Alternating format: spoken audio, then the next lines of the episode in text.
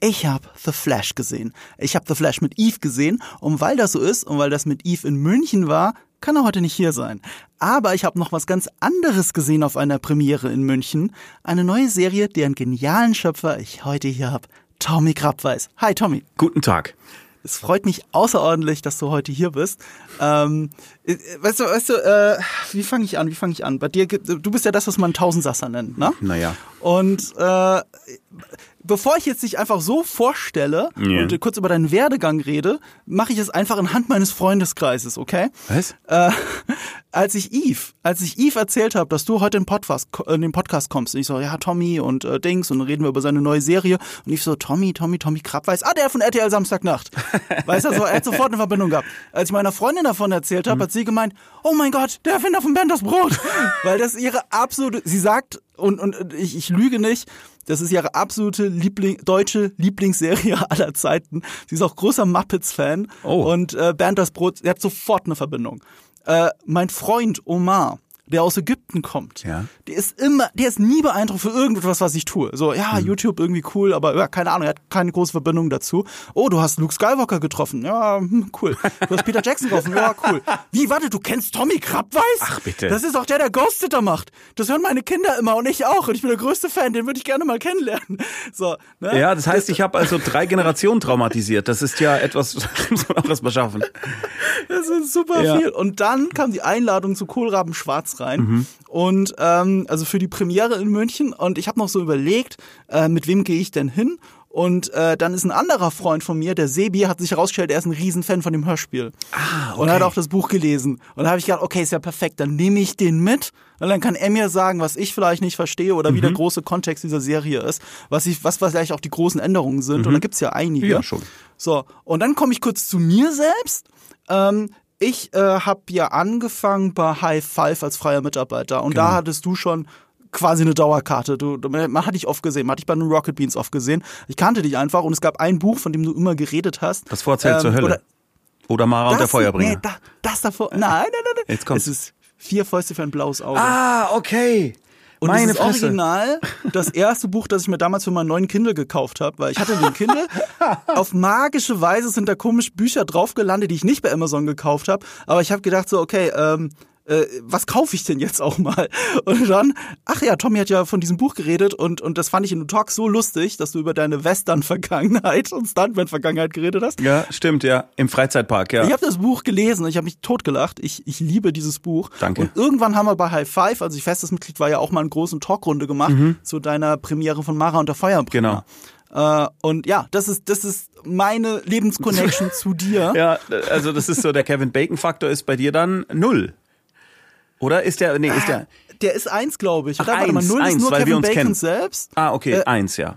Ja, ja, genau. Null bist du selber. Womit wir zu Dingen kommen, von denen ich äh, gar keine Ahnung habe, nämlich Mathematik. Also ich, ich mache wirklich viele Sachen, aber können tue ich tatsächlich nur ganz wenig. Nur die Sachen, die ich kann, sind halt Sachen, die manche andere Leute nicht können. Und darum wirkt das dann immer so, Wahnsinn, du kannst ja so viel. Da freue ich mich dann schon drüber, aber ich verrate dann zum Beispiel nicht, dass ich nur zehn Minuten lang so Klavier spielen kann, dass man denkt, ich könnte Klavier spielen. Ja, also das, äh, da ist schon sehr viel äh, äh, ja, Brimborium drumrum, weil ich natürlich auch, äh, naja, also äh, die meisten Sachen sind so, dass ich sie auf einer Bühne ganz gut verkaufen kann. Es gibt aber wirklich nur wenige Sachen, die ich so gut kann, dass ich auch mir selber eingestehen würde, ich kann das. Und mittlerweile, jetzt langsam gehört Schreiben dazu. Hat aber gedauert, bis ich mir das selber eingestehen konnte, dass das auch was taugt.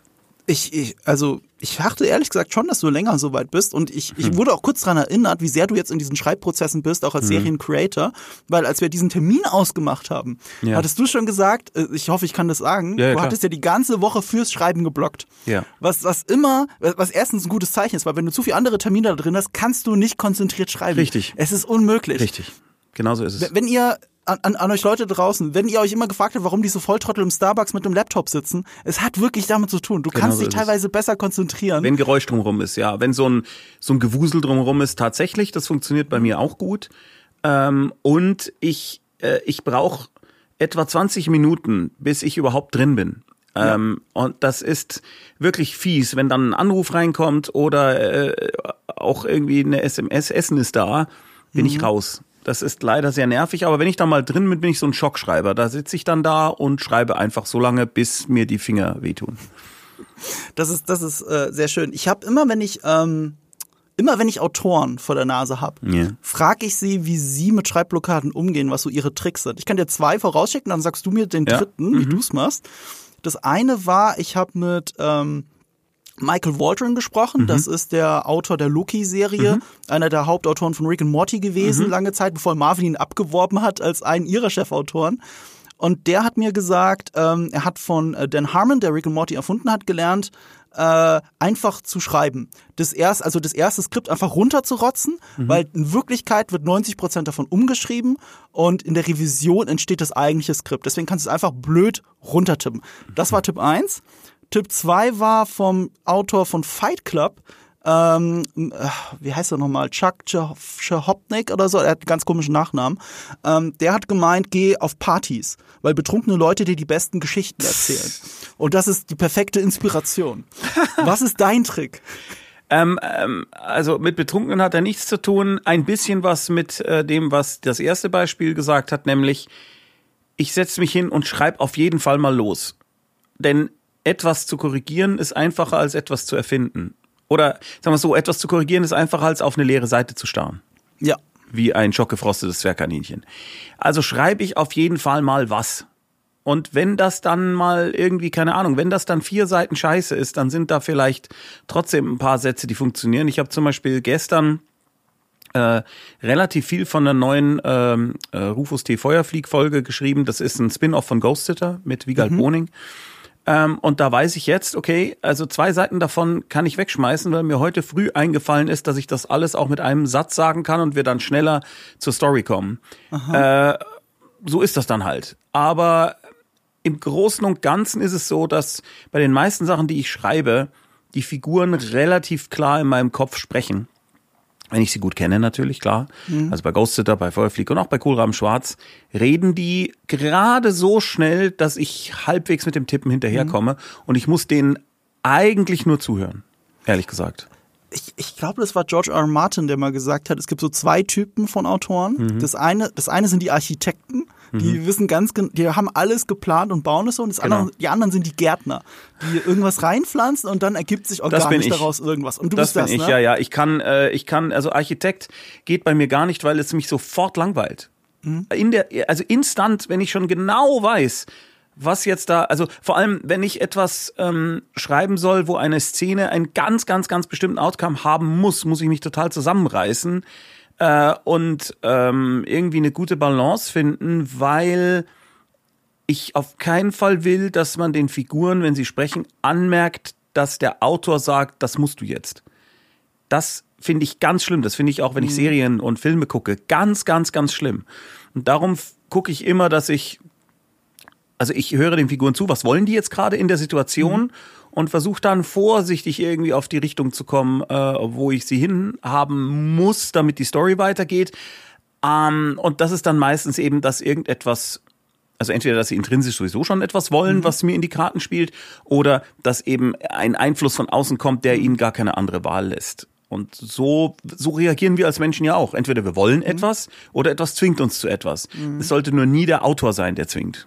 Das ist, das ist gerade Masterclass im Schreiben, was wir hier machen. Es ist, äh, äh, so über, ihr könnt ein x-beliebiges geiles Essay über äh, Writing anschauen und das Wort Needs wird immer fallen. Ja, genau. Du musst als Autor immer wissen, was die Figur eigentlich will. Und die Frage ist nur, welche Hürden dann passieren. Und dann gibt's auch dieses, ähm, dieses System, dass man sagt, nicht und dann und dann, sondern deswegen.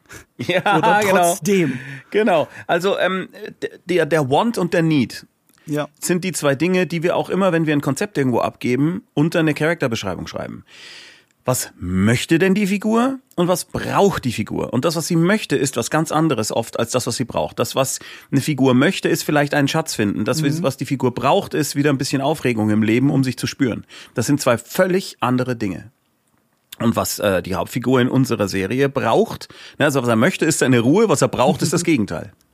Ja, das stimmt. Äh, Der, Werdegang dahin, den finde ich nochmal interessant, weil ich dir jetzt auch jetzt so, ich meine, den Zeitraum, den ich vorhin beschrieben habe, Ja. da rede ich von ungefähr zehn Jahren. Das sind die zehn Jahre, die ich mit dir zusammenhänge. Und da habe ich RTL Samstagnacht jetzt nicht reingezählt und Bernd das Brot auch nicht, weil das wusste ich ja auch noch nicht zu dem Zeitpunkt. Ah, okay. Also das hat ja alles noch ein bisschen gedauert. Ich meine, als ich kleiner war und Bernd, so also kleiner ist auch falsch, ich war schon ein erwachsener Mensch.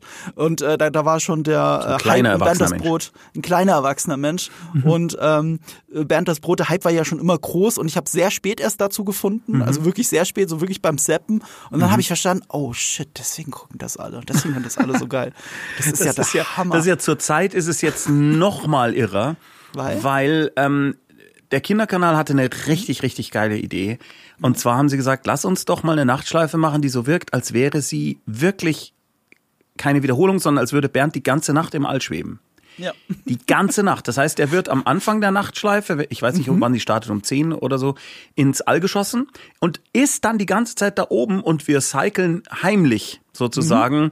getrennt durch so Satelliten, die halt vorbeifliegen als äh, verdeckte Schnitte, immer wieder bestimmte Ausschnitte, dann äh, schwebt er mal für zwei Minuten im, im Nichts und sagt gar nichts und Ja. guckt nur blöd und manchmal äh, fängt er sich einen Radiosender ein und dann kommt irgendeine furchtbare Musik für vier Minuten. Mhm. Und ganz am Ende der Nachtschleife, in der Früh um sechs oder so, landet er dann wieder. Und das ist echt irre, weil mir schreiben wirklich täglich richtig viele Leute, sag mal, hört der Scheiß überhaupt nicht mehr auf? Worauf ich dann antworten kann, nein. Darfst nie wieder abschalten. Ja, eben. Keiner, keiner zwingt dich, das zu gucken. Aber Nein. man bleibt automatisch Man hängen. bleibt Also, hängen, wenn dich der so anstarrt. Was willst du machen? Du fühlst dich beobachtet, ja. Ähm, aber ich finde das halt so interessant, weil, weil, weil du so, so eine große Entwicklung durchgemacht hast. Ich meine, vom Comedian, ne, RTL Samstagnacht, ich finde, das hat sich ein bisschen vorgezeichnet, auch durch deine Vorgeschichte, durch Vier Fäuste für ein blaues Auge, du Ja, als Stuntman definitiv. dieser bayerischen Westernstadt. Äh, ist wirklich eine sehr interessante, äh, interessante Geschichte. Ich kann sie nur jedem ans Herz legen. Ähm, dieser Weg dann zu RTL Samstagnacht, dann aber wieder zu Bernd das Brot. Mhm. Irgendwo dazwischen ist, glaube ich, noch pro sieben Märchenstunde. Richtig, genau. Ähm, ähm, zumindest mit deiner Produktionsfirma Bumfilm. Ich weiß gar Also nicht, wie für, wir haben, genauer, genauer ist es so, wir haben für Redpack mit unserer Firma gearbeitet. Das heißt, wir Ah. haben Skripts geschrieben, Regie gemacht, ähm, Post-Production gemacht, in der zweiten Staffel die Visual Effects und wir haben Sounddesign gemacht. Also wir haben sehr viel Mhm. für die Redpack gemacht, aber die Redpack war die Produktionsfirma. Wir waren eigentlich Dienstleister. Aber unser Einfluss war gigantisch. Ja, eben. Also man, Ja. man sieht es, wenn man den weiteren Werdegang verfolgt, wegen den Effekten. Dieser Fokus auf Effekte. Ich fand es auch interessant, in deiner neuen Serie Kohlraben Schwarz zu sehen, wie weiter, wie viel weiter sich die Bumfilm entwickelt hat. Von dem, was ich noch bei Ja. Pro7 gesehen habe, was natürlich budgetmäßig und für SD produziert, behaupte ich mal, ohne dass ich jetzt weiß. Ja, ja, klar, ich hatte nur einen natürlich. SD-Fernseher. Ja, nicht So. nur das, nicht nur für SD, sondern auch der, die Visual Effects Geschichte war ja da wirklich, wirklich noch lange nicht so weit wie jetzt. Also, wenn du dir zum Beispiel äh, in der Folge Hans im Glück gibt es einen Drachen. Mhm. Und Der ist nicht, den, das war damals richtig cool. Also wir haben damals nicht gemerkt, dass das, oder was ist gemerkt? Wir haben damals State of the Art gedacht, das ist ja richtig geil geworden. Und wenn du es da heute anschaust, äh, das ist wie wenn du dir diese Herkules-Serie mit äh, äh, Kevin Republikaner Sorbo anschaust. Ja. Nicht auszuhalten. Äh, muss man schließlich schon sehr auf die Gags fixieren. Und da haben wir auch ein paar Sachen rausgetaucht, die nicht funktioniert haben. Aber es sind auch ein paar Folgen, die mir wirklich nach wie vor gut gefallen. Also Aschenputtel finde ich richtig gut, Hänsel und Gretel finde ich gut, vom Erik.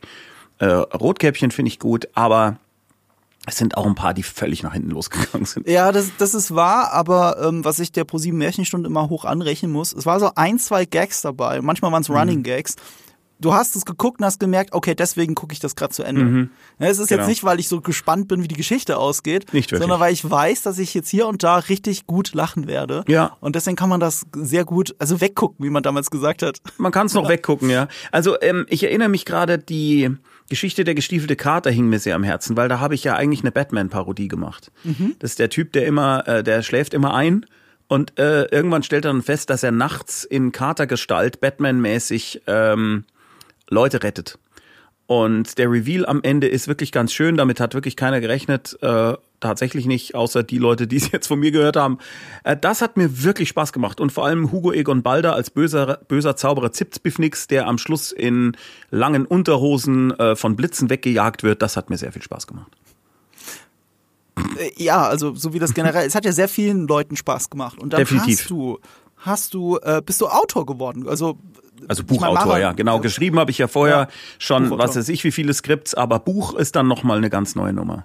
Ja, und Mara und der Feuerbringer, das ist äh, eine Trilogie. Genau. War ja sehr erfolgreich. Und daraus hast du dann einen Film gemacht und Genau. später halt nochmal ein Hörspiel. Genau so ist es. Also der, der Film, das war ja insgesamt eine etwas deprimierende Erfahrung, weil ich den Film zusammen mit Leuten gemacht habe, äh, die, oder zumindest im Verleih, die jetzt da nicht sehr dran geglaubt haben und das Ding halt rausgebracht haben, aber im Wesentlichen kaum jemandem gesagt haben, dass es den Film gibt. Das hat dann auf DVD supergeil funktioniert. Als DVD noch relevant war, ähm, war das richtig fett. Äh, man muss auch sagen, da hatte äh, eine Person großen Anteil, nämlich äh, der Erik Range, also der Gronk, hatte in seinem Stream dann mal äh, eine DVD hochgehoben, hat die hochgehoben hat gesagt, ey, übrigens, habe ich gesehen, ist total geil. Und dann macht es plopp und äh, nirgendwo waren mehr irgendwelche DVDs zu kaufen. Das war schon krass. Es war so so krass, dass mich am nächsten Tag der Typ vom Highlight-Video damals noch angerufen hat und gesagt hat, was habt ihr gemacht? Und ich, was, was denn? Habt ihr alle DVDs gekauft? Ich, nein, sicher nicht. Das war, das war schon sehr geil und im Fernsehen lief er auch immer gut. Aber insgesamt würde ich von dem Ding wirklich gerne mal einen Director's Cut machen und Oh. mindestens die Hälfte der Off-Texte rausschmeißen, die ich reinschreiben musste. Das war eine, eine ziemliche Auseinandersetzung. Ich wollte eigentlich gar keine Off-Texte, äh, weil ich der Meinung war, das versteht man auch so. Ja, das war sehr nervig. Also da würde ich die Hälfte rausschmeißen und ich würde auch wieder ein paar der gruseligen Szenen reinnehmen, die wir alle rausschneiden mussten, Oh. ähm, weil der Film als zu gruselig empfunden wurde. Hättest du die rechtliche Möglichkeit, daraus irgendwann Director's Nein, rechtlich habe ich sie nicht. Ich könnte aber mir die Rechte kaufen. Also Aha. ich könnte zum Beispiel zu dem, wer auch immer jetzt da äh, momentan die äh, Rechte hält, gehen und sagen, äh, keine Ahnung, für was wird sowas kosten, 10, 20.000 Euro, äh, bitte gib mir die Rechte, ich mache eine Director's Cut und bring das dann mit irgendwem raus. Mhm. Das könnte ich machen, aber im Moment bin ich jetzt nicht in der Situation, dass ich sage, äh, ich bezahle Geld, damit ich mir Arbeit mache, Mhm. sondern ich mache halt lieber neue Sachen. Und vor allem gefühlt Ja. arbeitest du dann an dem, was dir schon gehört. Das ist, glaube ich, Ja, ganz schwer, oder? Ja, es gehört also, ich mein, mir nicht, aber es ist ja sicher, aber nee, das Ne? äh, da bin ich äh, mittlerweile, äh, wie soll ich sagen, das ist halt so. Leute haben ja Aha. Geld bezahlt, damit wir einen Film machen können. Okay. Weißt du? Also so ist es jetzt wieder nicht und das ist äh, auch nicht so gewesen, dass da viele Leute jetzt wahnsinnig dran verdient haben, sondern das äh, Geld ist halt erstmal weg, weil es im Kino dadurch, dass einfach niemand von dem Film wusste, nicht funktioniert hat. Ja, das war ziemlich bitter, dass der so gefloppt ist. Ah, ich weiß war auch noch, weil wirklich ich, bitter, ja. Mhm. ich war ja selber im Kino und, und da war nicht viel los. Und man hat Nee. auch gemerkt, wenn ich Leuten von dem Film erzählt habe, dass sie gar nicht wussten, wovon ich rede. Ja, Und der genau. läuft gerade im Kino. Ja, ja. So. Und das Problem ist halt, wenn du dann mit deinen äh, Kindern irgendwie vorm Kino stehst und du siehst den neuen Disney-Film oder irgendwas, was du noch nie gesehen hast, da würde ich dann auch sagen, okay, wenn ich jetzt da 40, 50 Euro plus Popcorn investiere, Mhm. dann nehme ich lieber das, wo ich sicher bin, dass das Geld auch gut angelegt ist, anstatt dieses Ding, von dem ich noch nie gehört habe. Mhm. Also, das passt schon. Und wir konnten dann mit dem Hörspiel wirklich, äh, wie soll ich sagen, eine, eine Vision von dem, was wir immer schon hatten, wirklich so umsetzen, dass es uns alle glücklich gemacht hat und das war so geil erfolgreich oder ist es immer noch. Also das Hörspiel verkauft sich richtig gut, Leute stellen sich das täglich irgendwie in den Schrank und da bin ich schon sehr, sehr stolz drauf. Und das finde ich so interessant. Du hattest jetzt diesen Film und das ist eine sehr einschneidende Erfahrung für dich gewesen. Das hat man Mhm. Yes. auch gemerkt, wenn man dich weiter verfolgt hat. Ja. Und dann bist du auf dieses Hörspielgenre so richtig, hast du dich so richtig eingeschossen und warst Mhm. da. Und, nee, du bist da unglaublich erfolgreich. Ja. Das kann man sich gar nicht bisschen- vorstellen, wenn man nicht selber in dieser. Bubble ist. Aber, Ja. aber äh, ich meine, das meiste oder fast alles davon läuft ja auch auf Amazon, äh, auf Audible. Genau. Also zumindest Ghost Sitter, das weiß ich. Genau, also Ghost Sitter. Ghost Sitter und Kohlraben Schwarz läuft bei Audible, äh, Ghost Sitter und der Spin-off äh, Rufus T. Feuerflieg läuft auch bei Amazon Music. Und ähm, das, also Ghost Sitter ist wirklich ein Phänomen. Wir haben wirklich äh, im zweistelligen Millionenbereich müssten diese Downloads mittlerweile da liegen oder Streams. Es ist irre, wie das läuft. Irre. Irre. Ja, ich finde ich find das so krass. Also, wenn, wenn also nochmal, der Werdegang, ne, vom Stuntman über das Fernsehen. Vom Straßenmusiker vom zum Hörspielmacher. Straßenmusik. Im Prinzip schon, oder? Ja, genau. Und, und, und jetzt hast du dich mit diesen Hörspielen, hast du dich auf so eine Position gehoben, die, äh, also, also, du, du kannst da jetzt quasi, man hat das Gefühl, du könntest dich in jedem Genre da drin gerade austoben, weil das ist ja, es könnte ja kaum unterschiedlicher sein. Also Ja. Ghost Sitter und äh, Kohlraben Schwarz Ja, und Mara und der. Feuerbringer auch noch. Also, äh, es gibt eine Gemeinsamkeit. Du stehst halt auf Fantasy-Elemente. Ich stehe auf Fantasy-Elemente oder auf Genre-Mix. Und ähm, Mhm. also auch bei einer Geschichte, die wir vorletztes oder letztes Jahr gemacht haben, Ähm, das ist Lord Schmetterhemd. Das ist eigentlich eine Geschichte, die die Augsburger Puppenkiste sehr bekannt gemacht hat von Max Kruse. Das ist der Autor, der auch das Urmel aus dem Eis geschrieben hat. Ja. Und ich war immer Fan als Kind von diesen Büchern. Das ist nämlich eine Mischung aus Western Geistergeschichte. Ja. Völlig irre, das Ding. Völlig irre. Ein, ein Lord geht mit seinem Butler in den Wilden Westen, um dort einen Schatz zu finden und wird begleitet von drei Vorfahren, die in lebensgroßer Tiergestalt zurückgekehrt sind, um ihm zu helfen. Völlig irre. Das haben wir dann unter anderem mit Bastian Pastewka und vielen anderen tollen Leuten, Michael Kessler und Co. aufgenommen. Und das ist so lustig geworden. Und das Geile ist, dass mir die Erbgemeinschaft von äh, Max Kruse erlaubt hat, dass ich das eben auch entsprechend umschreiben und verlängern darf. Und ich dürfte es sogar fortsetzen, wenn ich wollte. Und ich hätte total Bock, ich habe nur keine Zeit.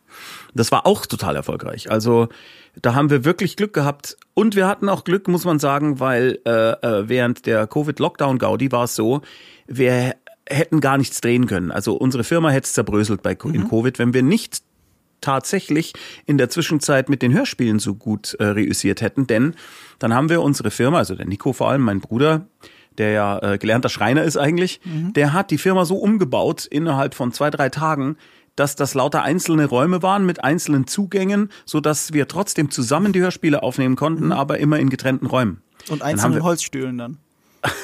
Genau. Das kann ich, ja, leider, Genau. aber Schreiner und hat alles nee, umgebaut. Nee, nee, also vor allem Wände. Vor allem Wände.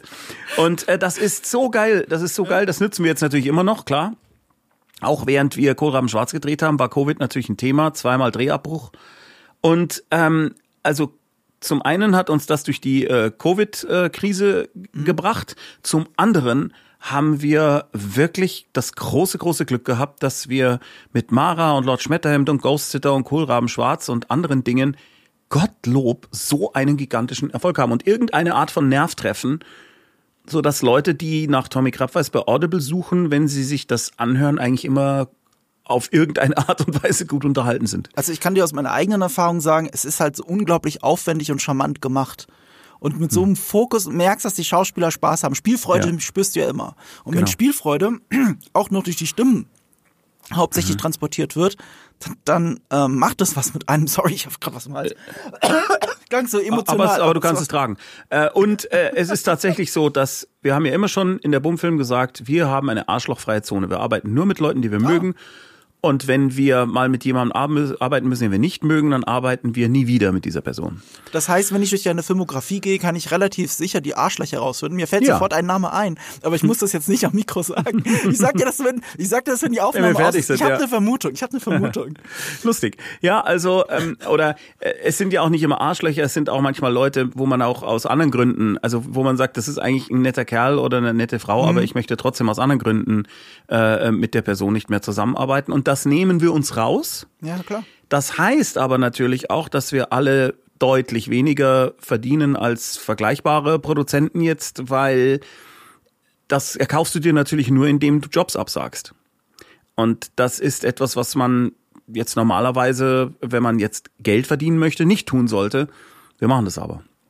Aber dafür haben wir vielleicht ein glücklicheres Leben. Ich weiß es nicht. Ich hoffe. Das habe ich gerade nicht verstanden. Inwiefern Hm? sagt ihr Jobs ab für die Personenkonstellation, die ihr zusammenbringt? Äh, die Person oder auch die Firmen oder wie auch immer. Also wenn ich jetzt, äh, nehmen wir mal an, es kommt irgendwie ein Sender, was durchaus passiert ist und sagt, ja, wir brauchen da äh, für was weiß ich, äh, ähm, eine neue äh, Serie äh, äh, Fiki Fiki nackt im Wald ähm, äh, für eine Doku-Soap, da könntet ihr euch vorstellen, die zu produzieren. Das ist jetzt völlig polemisch.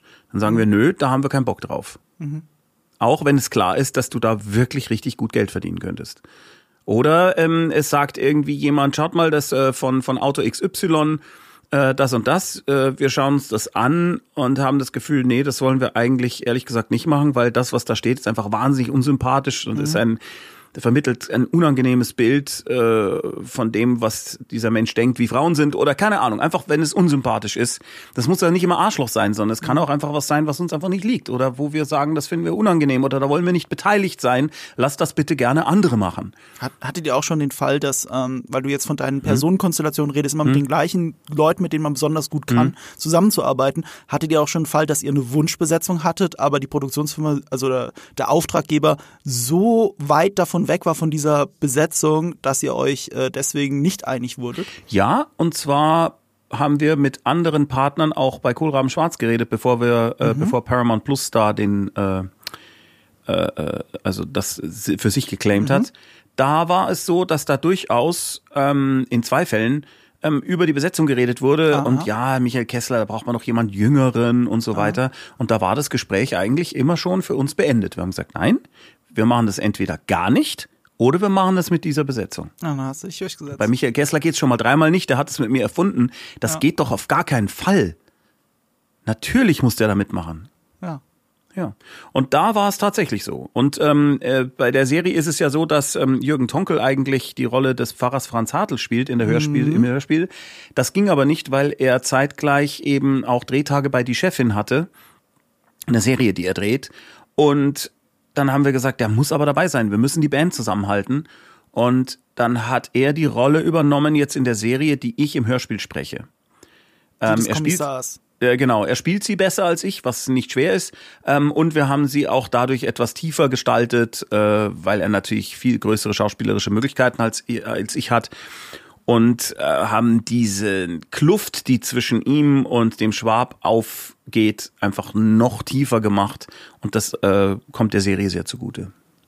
Das ist, das ist fast schon ein Metakommentar, wenn man dann drüber nachdenkt. Also Sebi, mein Kumpel, hat mir das auch nach der Premiere gesagt, so, ja, eigentlich ist ja er der Pfarrer und so weiter und so fort. Ah, okay.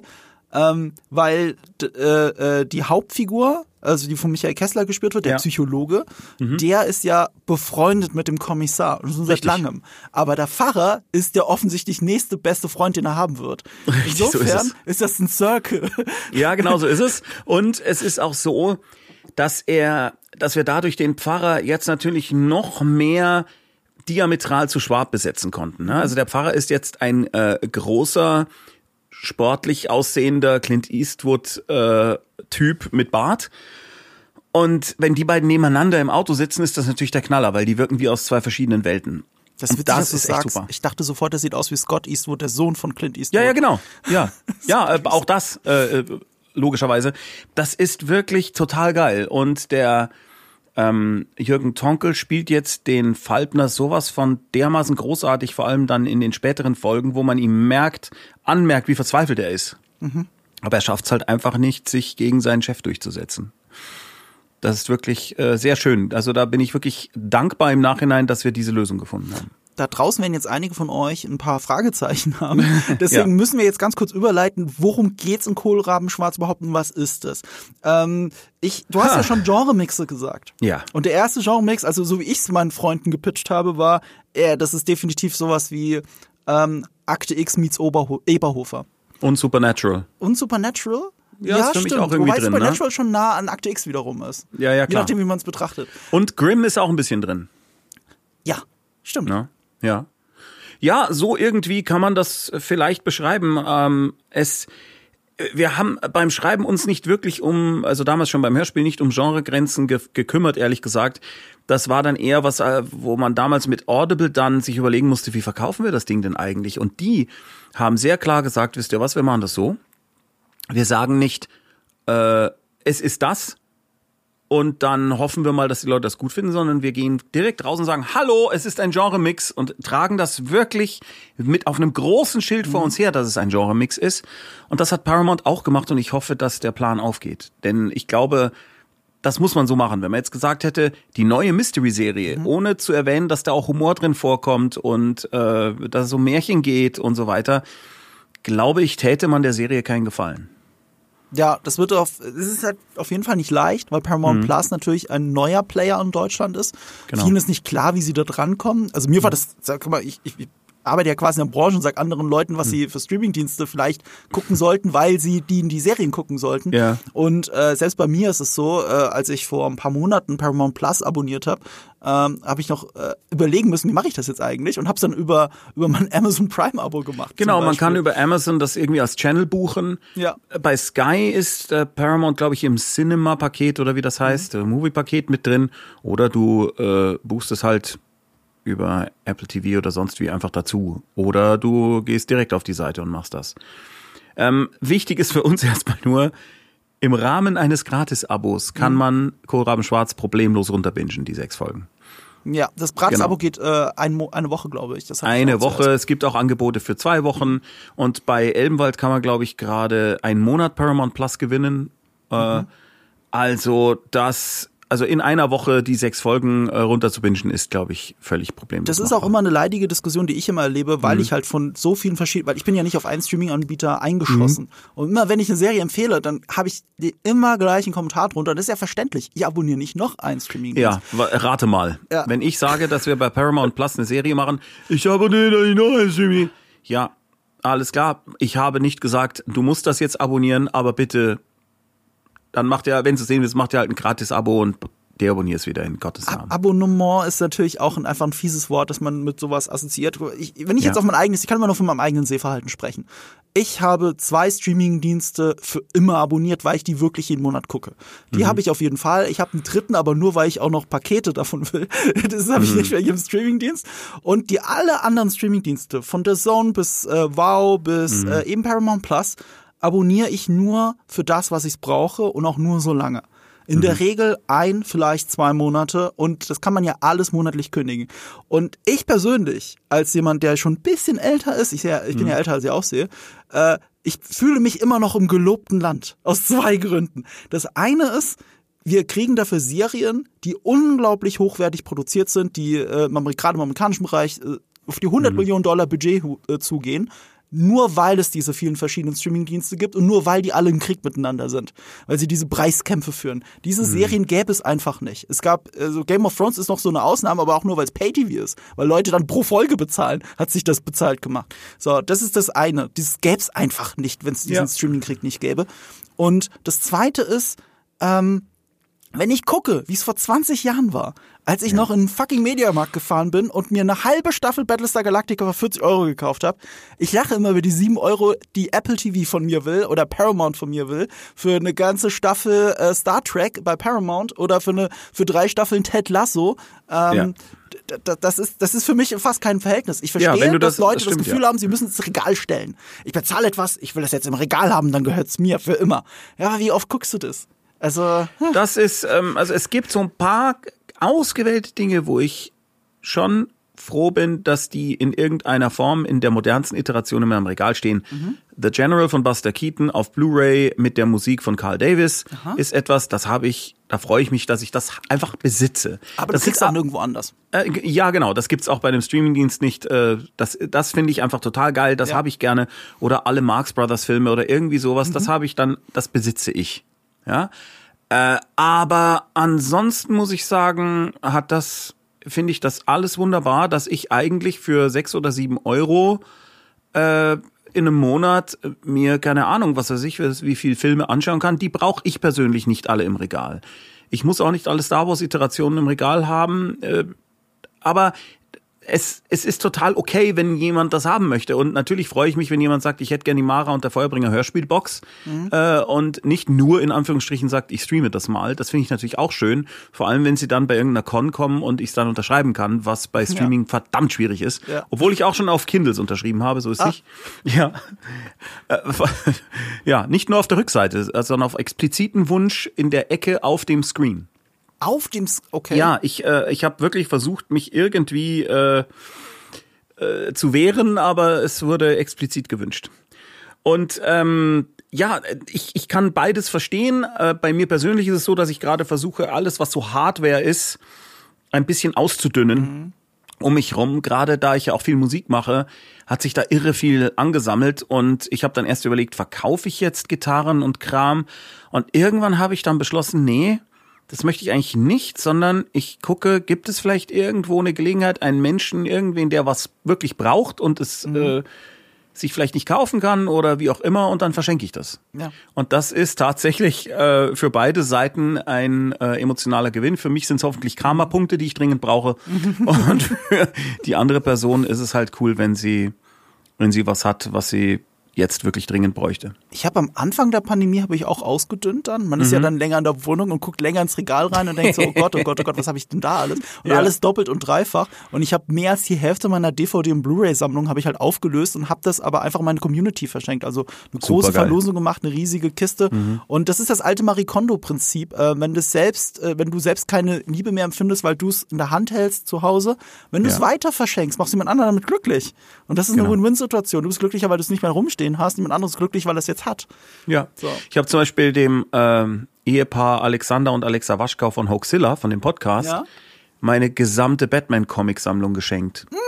Da habe ich, ich glaube, es war, ich hatte zwölf Jahre lang ein Abo auf die, auf alle amerikanischen Batman-Serien. Okay, krass. Und der hat äh, zusammen mit einem Kumpel, glaube ich, zwei Stunden lang Hefte rausgetragen aus meinem Keller.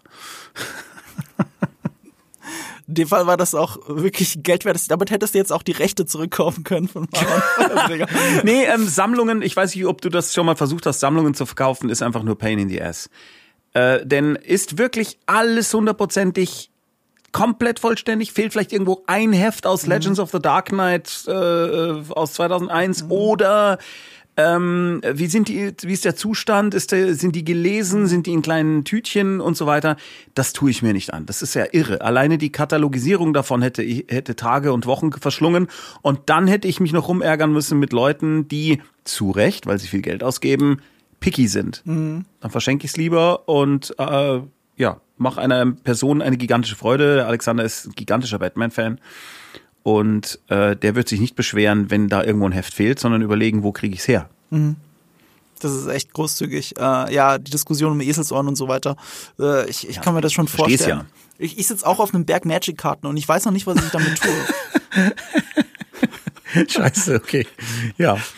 Äh, ich habe keine Idee. Schenk sie Ja. Orkenspalter. Äh, oder, oder das, stimmt. Das, Ja. äh, Mari Stritter wird sich auch freuen. Schenk sie der. Mairi. Genau. Ach, spielt die Magic, das wusste ich gar nicht. Naja, sie haben einen Kanal, wo es um Pen and Paper und Co. geht. Ja, ja, also eben. hätte ich jetzt, das wäre so meine erste Person gewesen, wo ich denke, die freuen sich oder kennen eine Person, die sich freut. Ja, da, da kenne ich natürlich genug. Die sich freuen. Genau, aber, Andererseits ist das ja gleichzeitig, wenn ich jetzt weiß, ich würde jetzt mehrere Tage Arbeit in die Katalogisierung dieser Karten stecken, Genau. Mhm. käme dabei tatsächlich viel Geld raus, aber ich würde auch sehr viel Lebenszeit investieren und das muss ich Richtig. gerade so ein bisschen miteinander Äh, genau, abwägen. das ist das Problem. Ja. Ja, ähm, äh, du warst bei der Premiere, aber wir haben uns nicht gesehen, so richtig. Ne? Nee, nee, nee, es, es ist sehr spät geworden und ausgerechnet an dem Tag war ich schon seit 4 Uhr morgens wach. Das ich war wirklich leid müde und, Oh und du schienst sehr beschäftigt, weil das kann ich ja gerne vorausschicken. Diese Premiere, du hast es, glaube ich, auf der Bühne auch gesagt, Hm. du hast selten so viel positives Feedback gekriegt, außer höchstens noch für Bernd das Brot Richtig. auf ein Produkt, das du hergestellt hast. Ja. Und man hat das gemerkt bei der Premiere. Ich weiß, Premierenstimmung ist nicht objektiv. Nee. Ähm, ich bin gerade nicht objektiv, weil ich dich hier im Podcast habe und das hier jetzt keine Besprechung von Kohlraben Schwarz, eine richtige Review ist. Unabhängig geht ja schlecht, wenn, da, wenn der Creator davor, da, dabei sitzt. will ich auch aber darum bitten. Ich kann sagen, ich kann berichten, dass die Stimmung in diesem Premierensaal unglaublich gut war.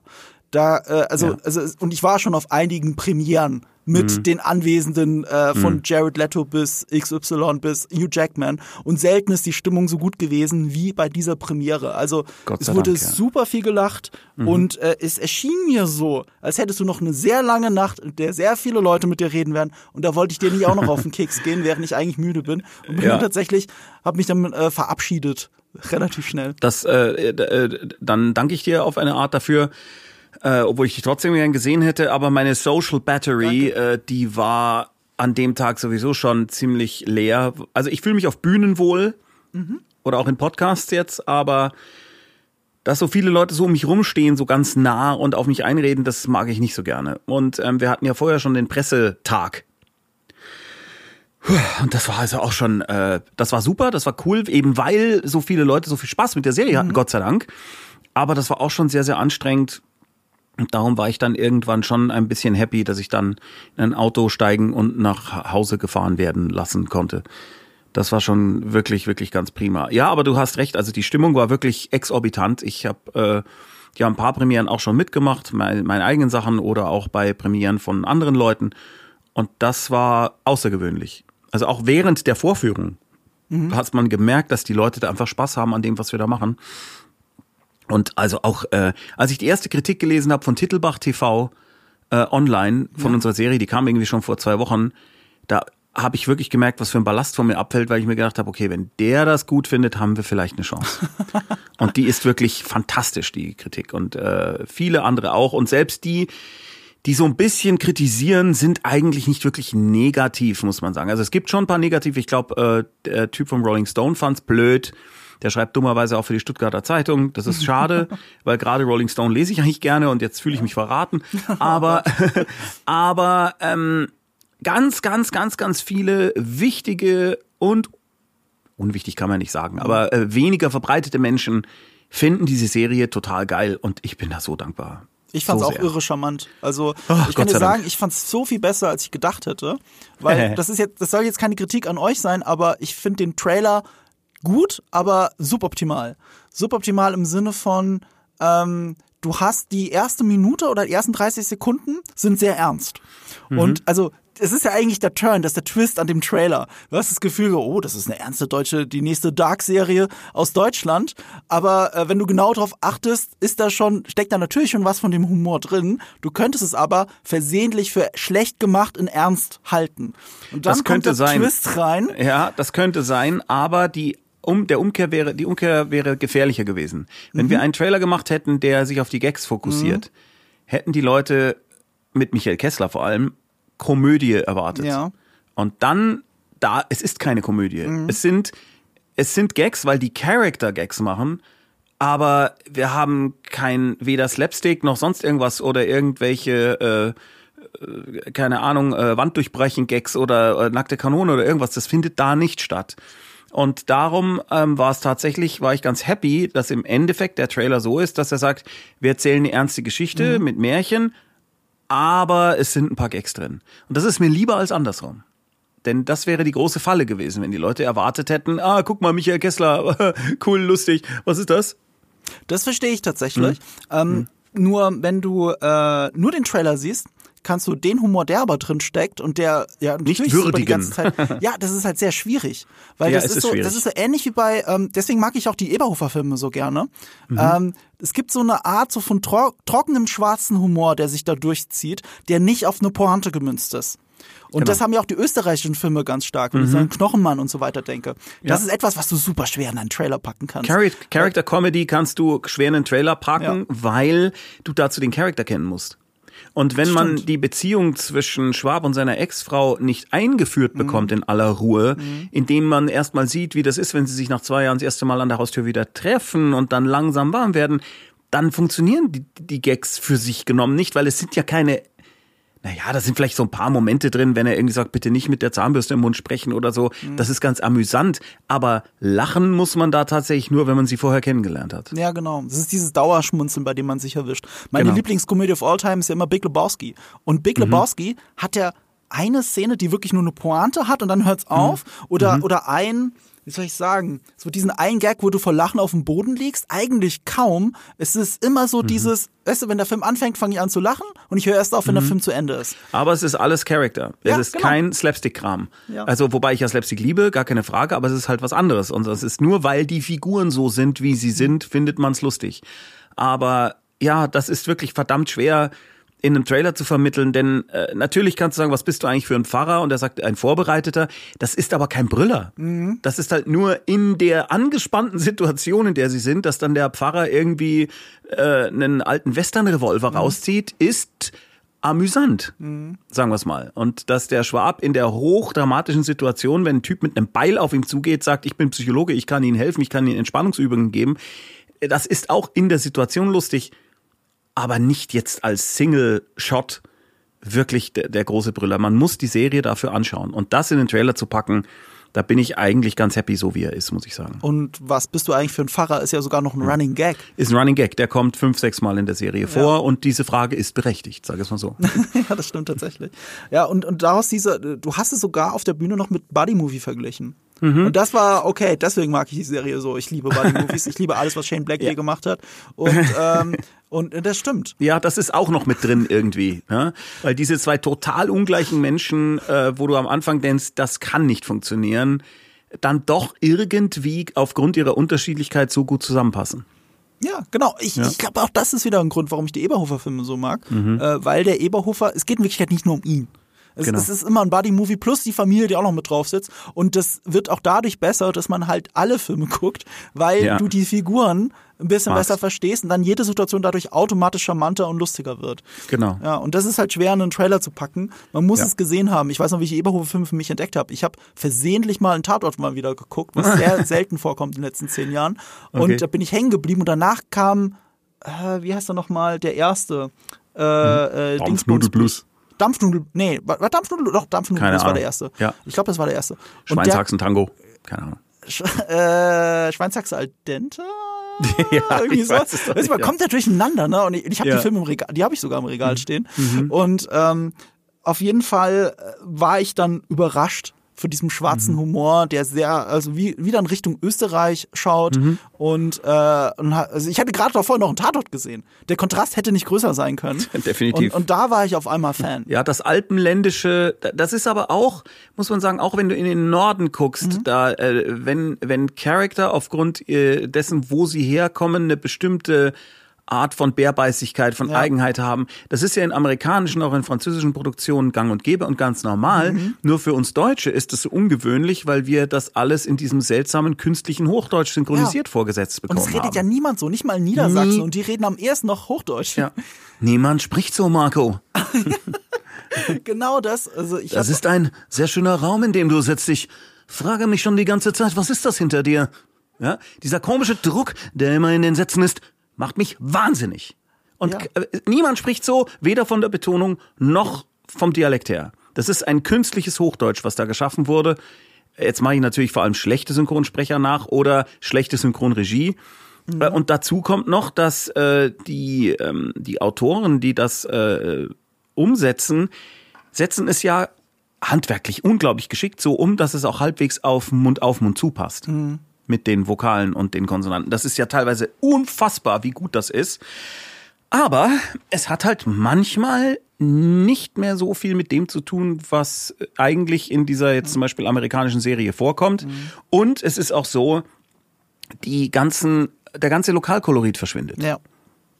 Ja, also Und Das ist so traurig fürs Deutsche. Ich meine, ich weiß noch im Abitur, äh, ich hatte Wojciech, äh, Georg Büchner. Und Mhm. der war dadurch so ein Gegenentwurf auch zu, äh, zu Faust und so weiter, weil, ähm, weil, weil, weil die Leute so gesprochen haben, wie sie wirklich gesprochen haben. Ja. Und ich frage mich, wie wir in den letzten 100 Jahren immer noch nicht davon lernen konnten, dass die Leute so sprechen müssen, wie sie wirklich sprechen, damit wir das glauben können, was wir sehen. Das stimmt. Dazu kommt aber dann noch, also das wäre jetzt bei deutschen Serien der Fall, wobei Ja. es da ja auch viel Lokalkolorit gibt mittlerweile. Aber wie übersetzt du denn eine, wie machst du eine Synchronarbeit von einem Texaner? Machst du den dann bayerisch? Ich, ich habe es jetzt komplett auf Deutsche gemünzt. Ich habe jetzt Ja, gar ja, nicht klar. Aber da wüsste ich jetzt zum Beispiel auch nicht so genau, äh, wie ich das, wie man das machen soll. Also ich glaube, da müsste man dann wirklich so gnadenlos sein, dass man dann keine Ahnung jemanden aus Boston Hamburger sprechen lässt und jemand äh, aus äh, äh, äh, aus Texas bayerisch. Aber das fände ich irgendwie auch total daneben. Ja, also finde ich persönlich Untertitel eigentlich immer noch das Sinnvollste. Ja, das ist leider die mit die beste Lösung. Äh, Es kommt drauf an natürlich, ne? Also es gibt Figuren, die verlieren dadurch. Es gibt Filme, äh, die sind selbst, also wenn es jetzt keine Ahnung im Gerichtssaal spielt.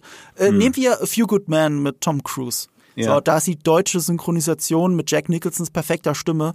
Äh, Mhm. Ich, ich sehe da jetzt keinen Unterschied zwischen der deutschen Version und der, Mhm. und der Originalversion, obwohl ich nur noch die Originalversion gucke, aber ich habe halt die deutsche zuerst gesehen. Und äh, das macht für mich keinen riesen Unterschied. Mhm. Das kann ich Fall. nachvollziehen. Und ähm, es ist ja auch so, andererseits würden dann vielleicht viele Menschen die Filme nicht gucken, weil sie Mhm. A, kein Englisch verstehen oder B, Untertitel nervig finden. Und dann ist mir schon lieber, dass insgesamt die Industrie angekurbelt wird und vor allem, dass in Deutschland ganz viele tolle Schauspieler und Schauspielerinnen und Autoren und Autorinnen und Regisseure Mhm. und Co. Jobs dadurch haben. Also diese Synchrongeschichte, die kommt allen zugute im Endeffekt und sie kommt uns auch insofern zugute äh, in der Boomfilm, weil wir so wahnsinnig viele gute Sprecher für unsere Hörspiele finden.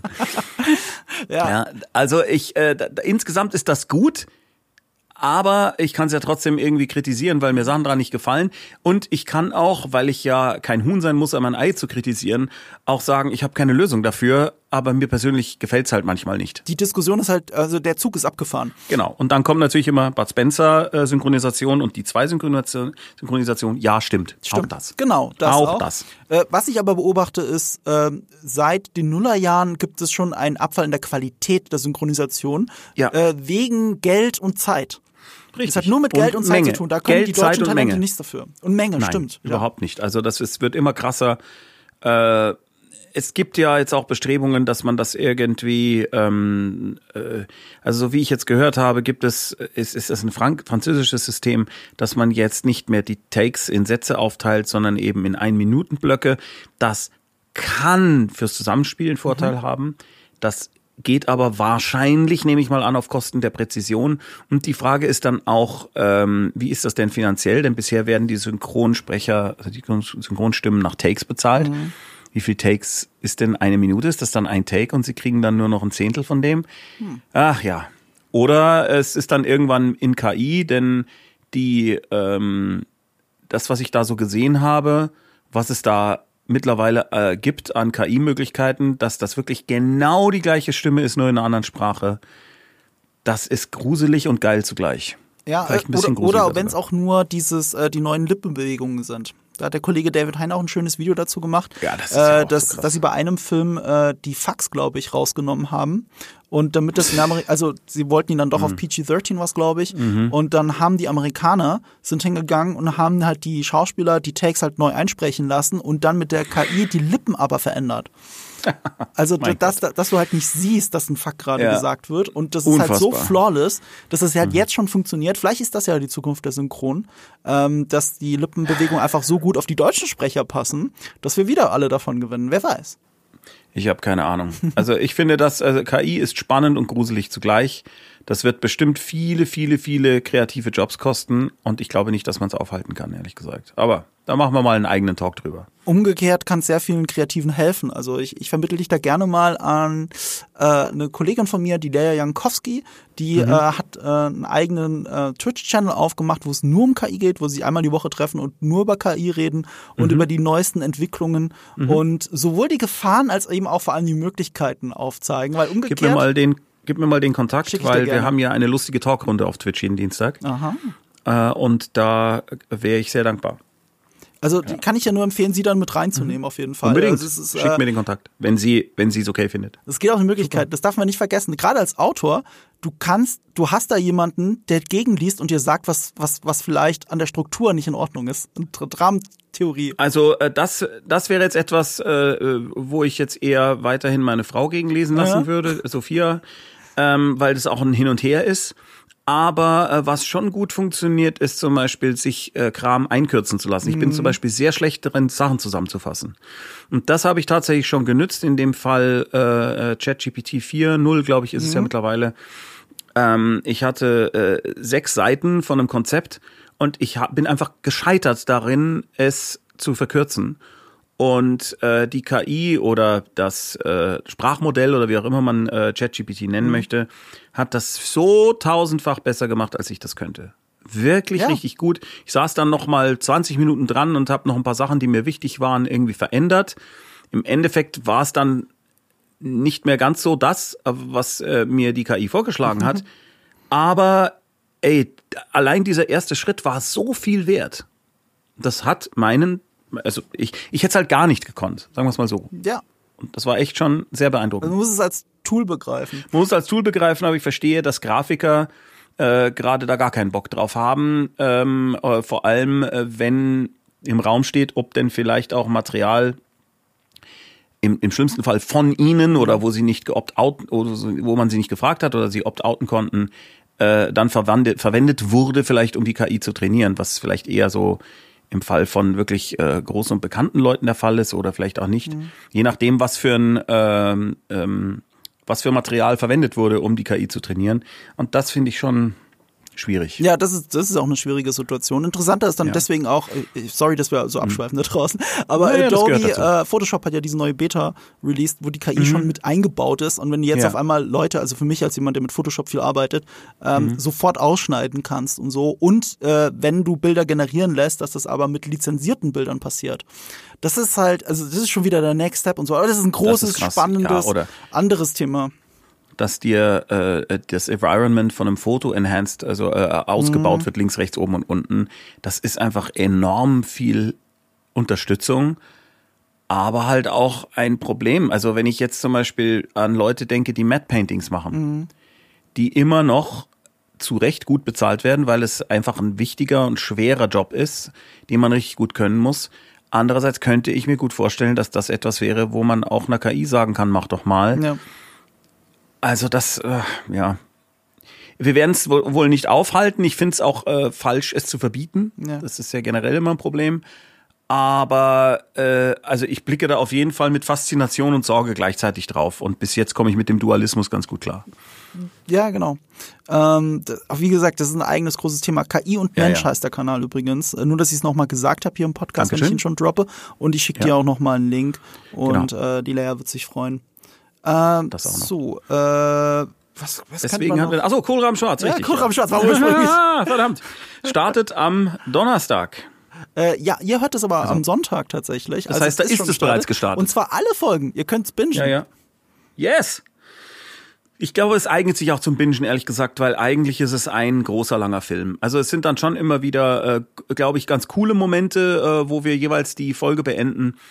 Aber im Großen und Ganzen kann man das einfach schön durchgucken. Man hat es bei der Premiere gemerkt, weil es waren ja zwei Folgen hintereinander und ihr habt bei Ja. der zweiten dann das Intro natürlich. Ah, nee, warte mal. Habt ihr es Doch, weggelassen? wir haben es weggelassen. Wir haben nur Doch, eine kleine ne? Einblendung vom Folgentitel haben wir gemacht, aber ansonsten gar Ja, nichts. ja, genau. Und ich lief einfach da, durch. Ist das jetzt die zweite Folge gerade? ja, genau.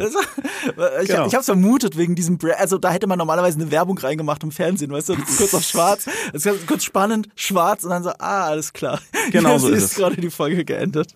Genau so ist es. Ja, gut, ich, ich, ich denke, dass man es gut wegbingen kann. Ich habe noch nicht alle gesehen. Liegt Was? aber auch daran, äh, liegt aber auch daran, weil ähm, hier äh, ich mit meiner Freundin noch mal äh, die ersten zwei gucken wollte. Ah, natürlich. Schön- das äh, schön sei am langen. Wochenende. Äh. Ja, sehr gut. Also es wird sehr abgefahren. Ich habe auch eine Kritik gelesen, ich weiß nicht mehr, wo die war.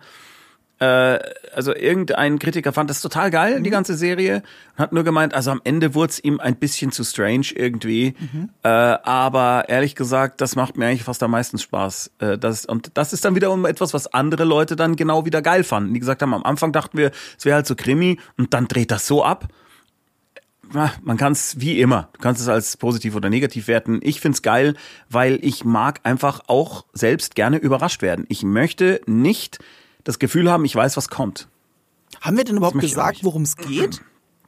Also Nee. wir haben jetzt so viel über die Figuren schon geredet, Stimmt. als hättet ihr alle den Trailer wenigstens gesehen. Ja, also Stefan Schwab ist ein, äh, hat lange als Polizei, also als Psychologe für die Polizei in der Opferbetreuung gearbeitet und dabei nebenbei seinem Kumpel, dem Thomas Falbner, der Kriminalkommissar ist, immer mal wieder geholfen und hat sich da so reingefuchst, dass er halt irgendwann seine Ehe ruiniert hat und sich selbst gleich mit.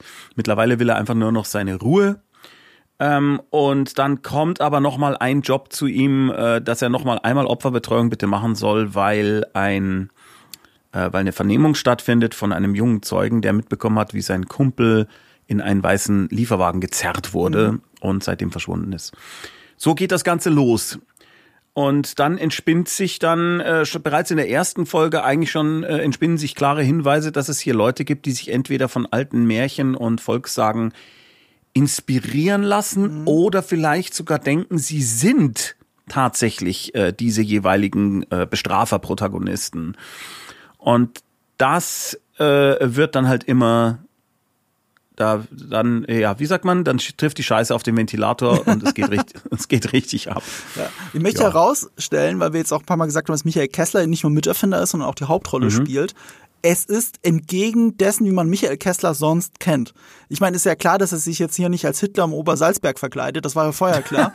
Aber ähm, was, was ich an seiner Rolle so mag, oder gerade generell bei, bei, bei dieser Art von Humor, wenn die eigentliche Hauptfigur alles, was sie tut und meint, halt ernst meint und sich daraus eine Situationskomik entwickelt. Und so ist es auch hier. Er, er, er, also natürlich ist er auch lustig, aber auf seine äh, makabere, schwarze Art und Weise, wenn er andere Figuren ja. auf, Zwies auf einen Zwiespalt hinweist, ist das Richtig. automatisch lustig, aber es ist nicht gleichzeitig eine Pointe oder ein Gag.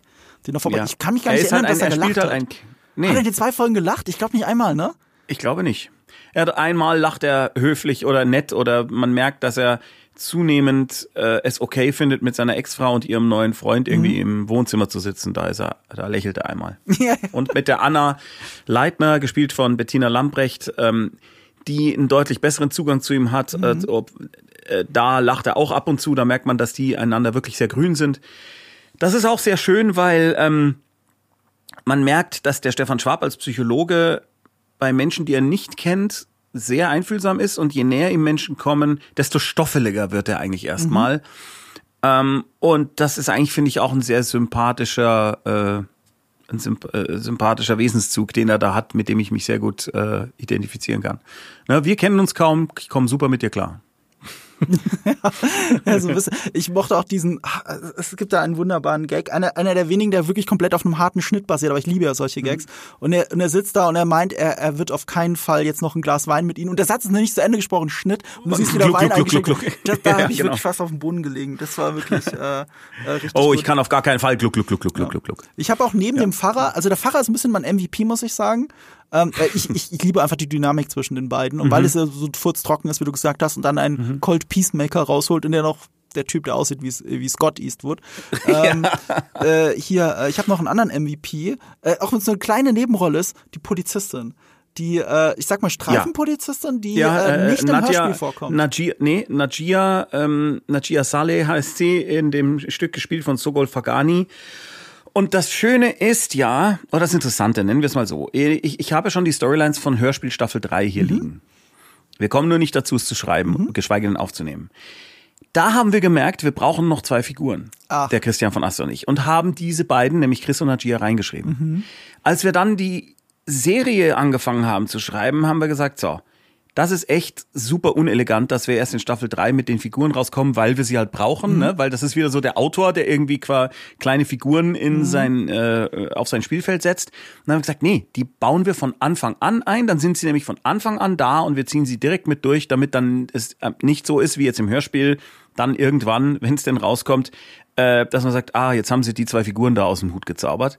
Und das tut der Serie wirklich gut, weil ähm, es gibt einfach nochmal einen ganz anderen Spin und die äh, Sogol beziehungsweise der Charakter Najia hat so eine seltsame Art von Humor, die nochmal ganz anders ist als die von Schwab, ja. weil sie so furchtlos ist und so super trocken. Sie ist die mit den Punchlines, wenn du so willst. Ja, genau. Weil, weil sie ist die einzige, die wirklich. Gags macht. Ja, genau. genau. Sie macht Punchlines. Also sie sagt, bitte gehen Sie weiter, gibt es nichts zu sehen. Also da drin schon, aber hier draußen nicht. Ja, ja solche Sachen und, sagt sie halt. Die, der Kontext ja. ist, dass da eine blutige Scheibe, du siehst ja die Scheibe vor. Du siehst, dass von ja, innen alles vollgeblutet ist. Alles Irgendein blutet, Massaker genau. da stattgefunden. Und sie genau, sagt, und das, das ist echt schön. Da drin schon. Und ich habe da, da habe ich wirklich, das war mein Lieblingsgag, glaube ich. Also ich bin wirklich, ich habe fast auf dem Boden gelegen. ja, das ist super, war. weil das ist halt so unnötig. Es ist so ein bisschen Marx Brothers mäßig mäßig, weil sie macht eigentlich Situationen grundsätzlich dadurch ein bisschen schlimmer. Mhm. Und das mag ich sehr, sehr gerne, wenn, wenn jemand so unerschrocken ist. Und die kommt halt frisch von der Polizeischule, ist total unerschrocken.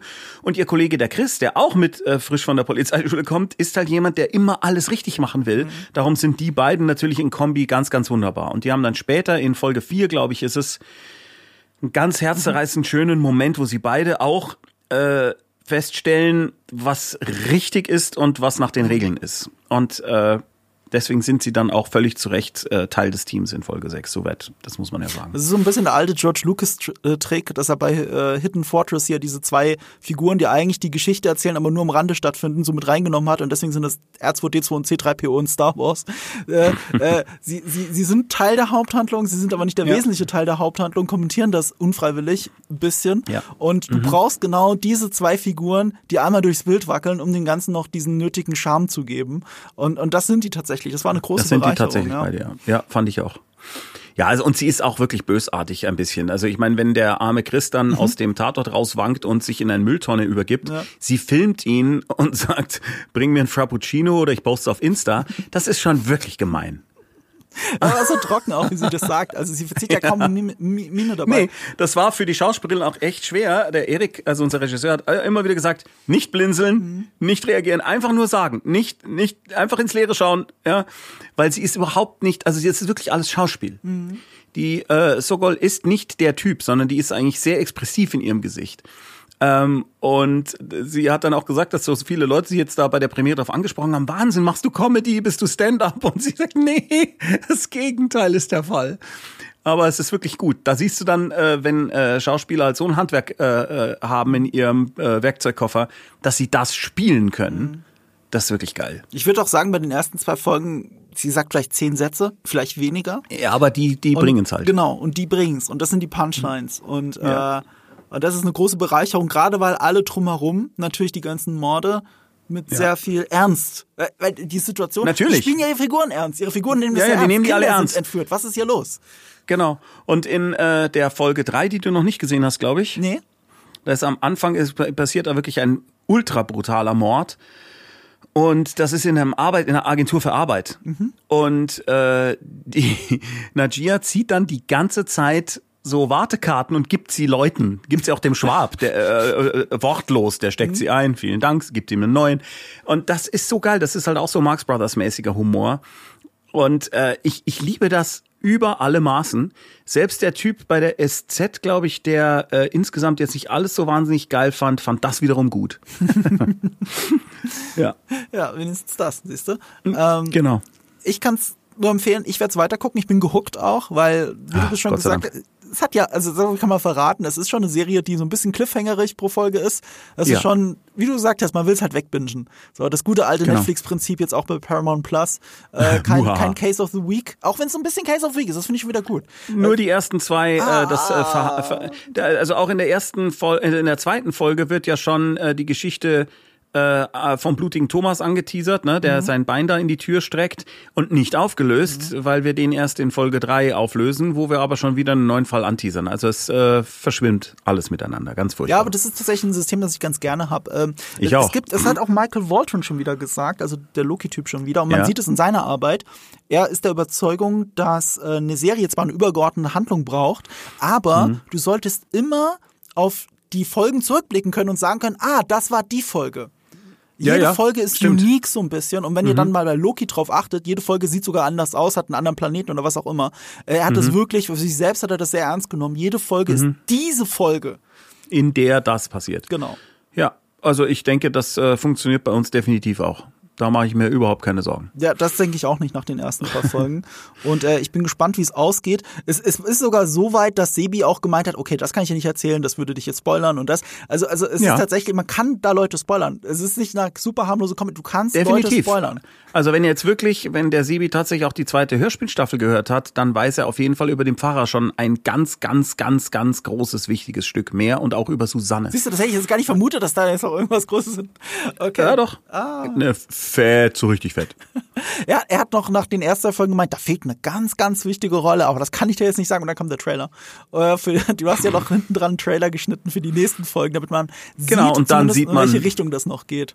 Genau. Und, und da war die Rolle natürlich dabei. Da war er dabei.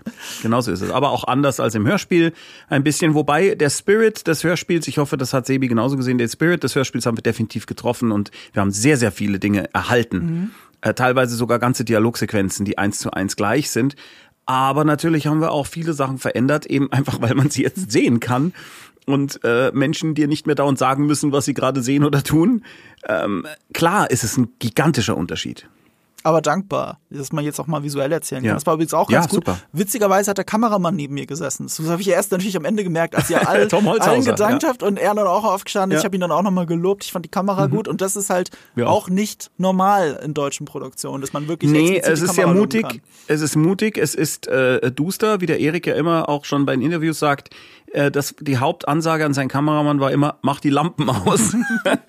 ähm, es ist natürlich etwas, man muss gucken, also manchmal sind wir fast zu duster. Ich werde, der, wenn es eine zweite mhm. Staffel gibt, ein bisschen mehr gucken, dass wir die Gesichter äh, ab und zu mal im Grading ein bisschen mehr wieder nach vorne holen. Mhm.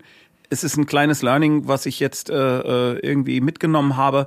Aber im Großen und Ganzen finde ich es super, dass wir äh, fast schon expressionistisch sind teilweise mhm. mit unserem Licht und den Leuten zutrauen, ähm, dass sie nicht immer alles komplett äh, ausgeleuchtet sehen müssen. Ja, Das Gott, da bin ich ja so dankbar dafür. Ich Das finde ich super, das halt ja. sonst bei deutschen Produktionen. Ja, also ein bisschen wie zu viel Exposition-Dumping in Dialogen.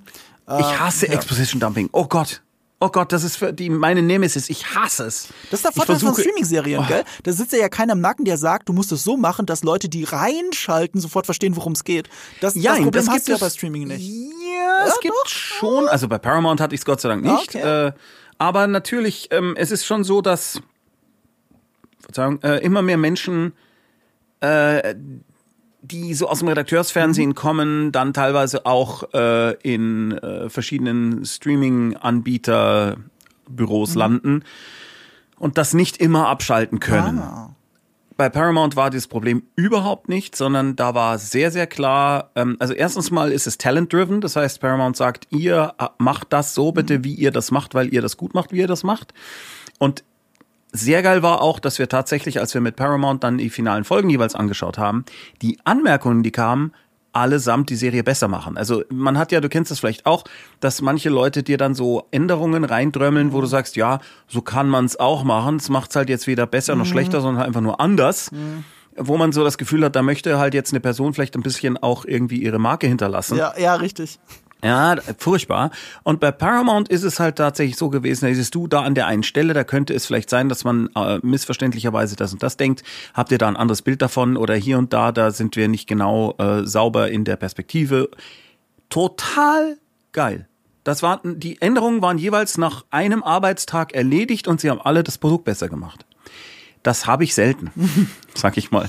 Ich, Sehr ich weiß genau, was du meinst. Also mal, äh, Ja. wie du sagst, manchmal sind es wirklich nur Anmerkungen, damit man was gesagt hat, damit man das Gefühl vermittelt, ey, ich habe gelesen, was du geschrieben hast und Genau. ich habe auch noch eine Idee. Also, aber die Idee ist Ja. nur, dass ich das Wort um, also das Wort ändere, damit es mehr so klingt. Geändert ist. Ja, damit es geändert ist. Nur damit es geändert ist. Also die, die härteste Fernsehgeschichte habe ich von einem befreundeten äh, Produzenten äh, eins zu eins erzählt bekommen. Sie waren bei einem großen Privatsender in der letzten Besprechung vor Drehbeginn. Mhm. Oder vor Auftragserteilung zum Drehbeginn. Und ähm, dann sagte die zuständige Person, äh, Redaktionsleitung, Okay, fein, dann sind wir ja soweit. Da freuen wir uns. Übrigens, das ist unsere äh, Praktikantin, die Jenny, die ist jetzt 16 Jahre alt, die ist neu bei uns. Äh, sag mal, Jenny, du hast das Drehbuch auch gelesen. Wie fandst du es denn?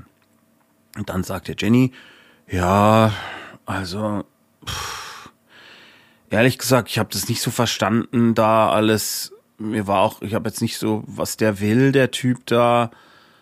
Und es war auch alles so komisch halt geschrieben da immer mit dem Dialog, dass da dann immer nur der Name so drüber steht. Also ich fand es jetzt nicht so gut. Und dann sagte diese Redaktionsleitung, ach so, ja, in dem Fall machen wir vielleicht nochmal eine Überarbeitung. Und dieses Produkt wurde nie gedreht. Und es ist an Praktikantin Jenny gescheitert. An Praktikantin Jenny gescheitert. Die ehrlich gesagt vielleicht auch nicht so viel dafür konnte, weil sie ja noch gar nicht Ja, ja, wusste, was stimmt. sie da ne? kann man ja gar keine Schuld geben. Der sollte man jetzt nicht die Ja, ja, Schuld genau. geben, sondern dass äh, eine Person, die es besser wissen müsste, darauf so viel Wert legt und dann den Job absagt. Unfassbar. Ja. Es, es mehren sich ja auch äh, an, der, an den Lagerfeuern der Medienbranche die Gerüchte, dass irgendwer damals bei der internen Vorführung zu Die Luftbrücke Mhm. gesagt haben soll, warum sind denn da so viele Flugzeuge, schneidet die Flugzeuge raus. Ja. Und was- ist was passiert? Also sind da jetzt weniger Ja. Flugzeuge zu sehen? Angeblich sind da jetzt weniger Flugzeuge, dafür mehr Leute, die aus Autos aussteigen und in Türen hinein und aus Türen hinausgehen. Weil du musst ja irgendwas reinschneiden, wenn du was rausschmeißt. Ja. Oh Gott. Wenn das wirklich stimmt, ist das, glaube ich, die härteste Nummer überhaupt. Schneid doch mal die Flugzeuge aus der Luftbrücke raus. Warum sind denn da so viele Flugzeuge? Ja, ich weiß auch nicht. Also man hat gemerkt, dass Paramount sehr stolz auf, auf das Produkt ist. Vor Ja, allem, weil Paramount in. Deutschland ja jetzt nicht so viele Eigenproduktionen hat. Also mir fällt Nee. jetzt keine ein, ehrlich gesagt. Ja, doch, der Scheich, glaube ich, ist eine deutsche Eigenproduktion und ähm, äh, Chemistry of Death ist, glaube ich, auch, soweit ich das weiß, das ist zwar in England äh, gedreht und produziert, ist aber von den Deutschen äh, federführend äh, durchgezogen. Siehst du, das, das, das kannte ich gar nicht. Und äh, Ja. sie waren sehr, sehr stolz dort. Die waren sehr stolz und das ist gemerkt. echt ein schönes Gefühl, das muss ich dir mal ganz klar sagen, dass du einen Auftraggeber hast, wo sich äh, sowohl die äh, Sabine Anger als auch äh, die Sahne einfach hinstellen und sagen, wir sind stolz drauf, wir finden es geil. Ah. Naja, sie hat, die eine hat sich sogar entschuldigt dafür, dass sie ein bisschen müde ist, weil sie hat die ganze Nacht die Serie durchgebinged. Ja, ja das war geil. Du hast gemerkt, ja. das ist kein PR-Spruch. Die hat, ah, das, die hat das wirklich gemacht.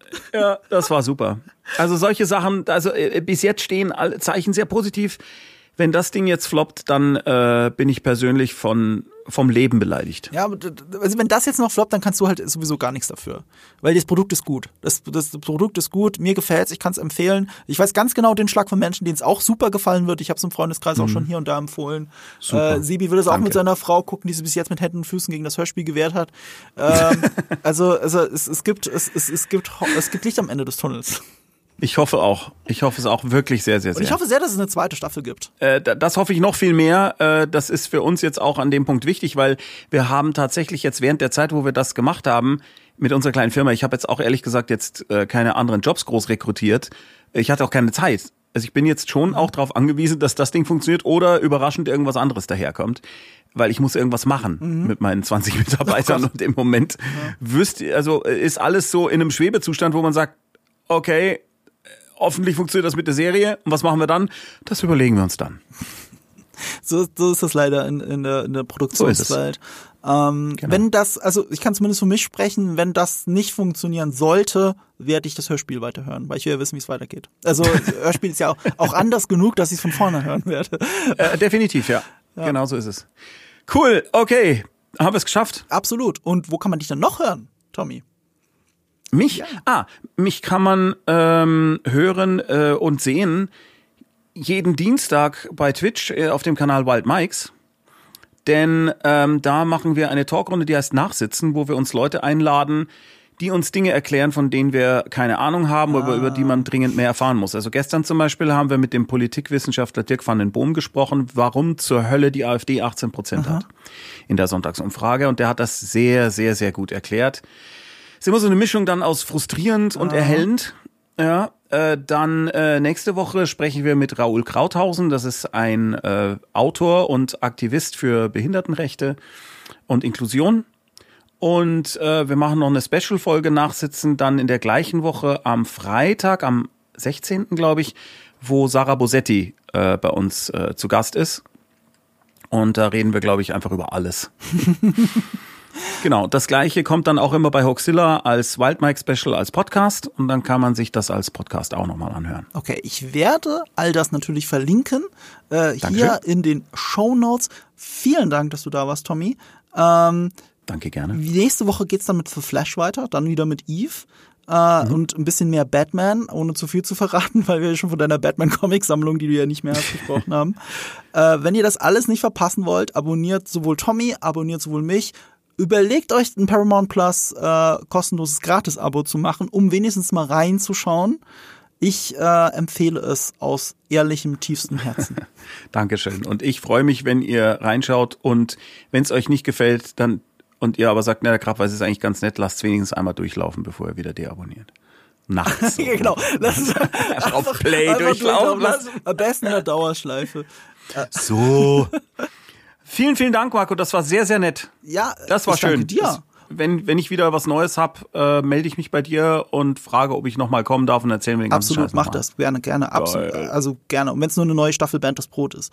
Ähm, genau. Ich habe mir aufgeschrieben, normalerweise haben wir immer sowas wie ein Schlusswort. Ich habe mir aufgeschrieben, mhm. irgendwas von Tommy, dem fällt schon was ein. Ah. Ähm, hast du irgendwas, was, was du als immer schon sagen wollte? reindrücken konnte? Ja. Ja, äh, tatsächlich was völlig anderes achtet auf das Toleranzparadoxon. Das halte ich für sehr, sehr wichtig. Das Toleranzparadoxon ah. von Popper besagt, wenn du tolerant gegenüber der Intoleranz bist, ist das das Ende der Toleranz. Denkt drüber nach, googelt mal hinterher, wenn ihr es nicht schon kennt. Ich glaube, besser kann man das, was zurzeit gesellschaftlich passiert, eigentlich äh, nicht zusammenfassen. Man sollte einfach den Intoleranten nicht tolerant gegenüber sein. Das ist zumindest meine Haltung und ich glaube, ich liege damit nicht ganz falsch. Amen.